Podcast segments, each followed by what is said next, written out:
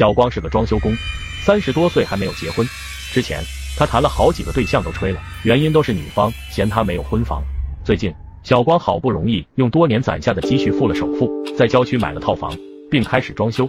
这天晚上，窗外一片漆黑，小光刷完墙，刚上床睡觉，突然听见对面四零四的屋里一阵喧哗。这个小区刚开盘，入住率很低，小光被吵得睡不着觉，便想去瞧个究竟。打开门，声音更清晰了，原来四零四在打麻将呢。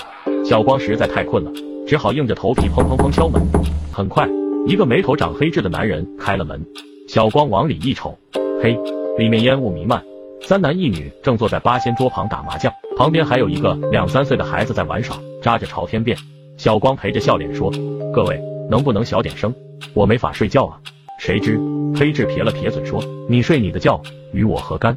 我还要看牌，没工夫搭理你。”说罢。砰的一声，把大门关上了。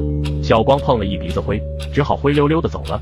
回到屋里，他猛地打了个激灵，心说不对呀，刚才那个黑痣后脑勺好像留着一条小辫子呢，衣服也好像是清朝的。转念一想，也许是自己看花眼了，毕竟太困了。接下来的每天夜里，对门都传来嘈杂声。小光又敲了一次门，却没人来开门，这被吵得实在没辙了，就找到了物业的王经理，对他大倒苦水，并央求道。求你赶紧去说说吧，我白天干活，半夜不能睡觉，太痛苦了。刘经理诧异的说：“不对啊，四零四还没人入住呀，你没见窗帘每天都拉得死死的吗？”小光摇了摇头说：“不可能，白天倒还消停，可每天晚上都有人打麻将，吵死了。”王经理皱着眉，调出了监控说：“你看，这几个月四零四从来没人进出过小区。”小光愣住了，打了个冷战，想了想说：“有些话我不知道该不该说。我上回敲门，发。”发现里面的人穿着清朝的衣服，不，不会是闹那个吧？刘经理瞪了他一眼，你别瞎说，这话要是传出去，这房子还卖给谁？